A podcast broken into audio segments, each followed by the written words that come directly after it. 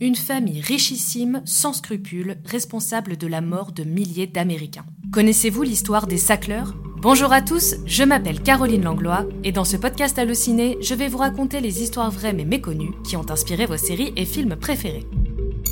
Épisode bonus L'ascension et la chute de la famille Sackler.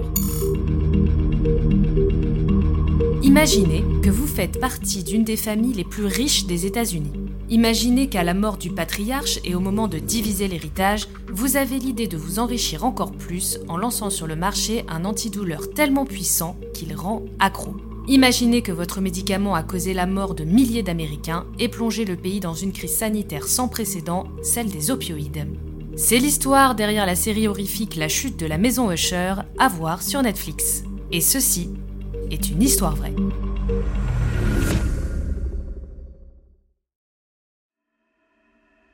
Les opioïdes. Ces analgésiques prescrits par les médecins sont utilisés pour soulager une douleur physique. Lorsqu'ils sont mal dosés, ces derniers peuvent créer chez son utilisateur de l'euphorie, mais aussi une dépendance très forte. C'est dans cette catégorie que se trouvent la morphine, la codéine ou encore l'oxycodone, dont nous allons vous parler dans ce podcast. Nous sommes en 1987 lorsqu'Arthur Sackler meurt. Il était le patriarche d'une famille de milliardaires dont l'histoire était digne d'un conte de fées. Arrivé à New York dans les années 20 avec ses parents et ses deux frères, Arthur se tourne rapidement vers des études de médecine, tout comme le reste de la fratrie.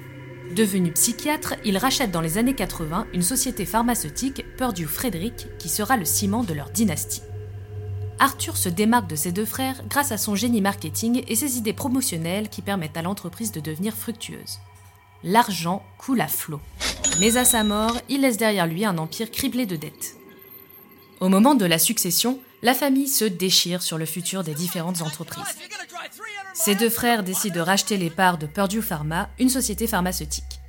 Richard Sackler a une idée en tête et son application va transformer le pays à jamais.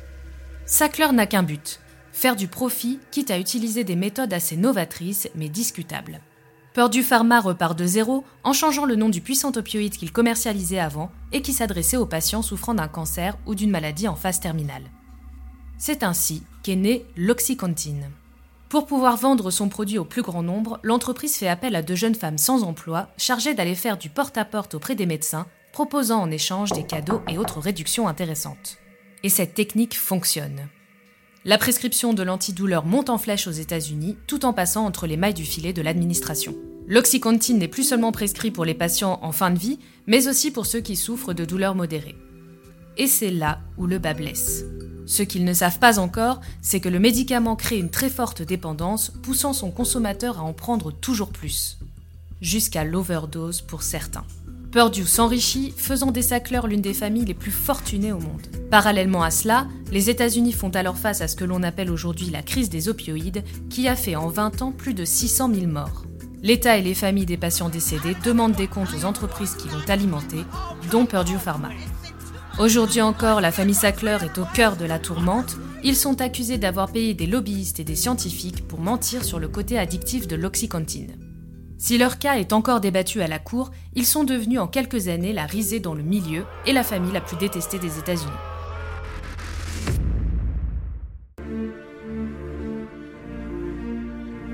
Cette histoire a bien évidemment inspiré Hollywood. En deux ans, trois séries sur la famille Sackler ont vu le jour. Dopsic côté Disney ⁇ et Painkiller côté Netflix reviennent plus en longueur sur leur ascension. Quant à la chute de la maison Usher, adaptée de l'œuvre d'Edgar Allan Poe, elle en est très librement inspirée. On y suit en effet une puissante famille à la tête d'un empire pharmaceutique corrompu. Roderick Usher, votre famille est composée de cœurs atrophiés. Est venu. Qui êtes-vous? Des conséquences.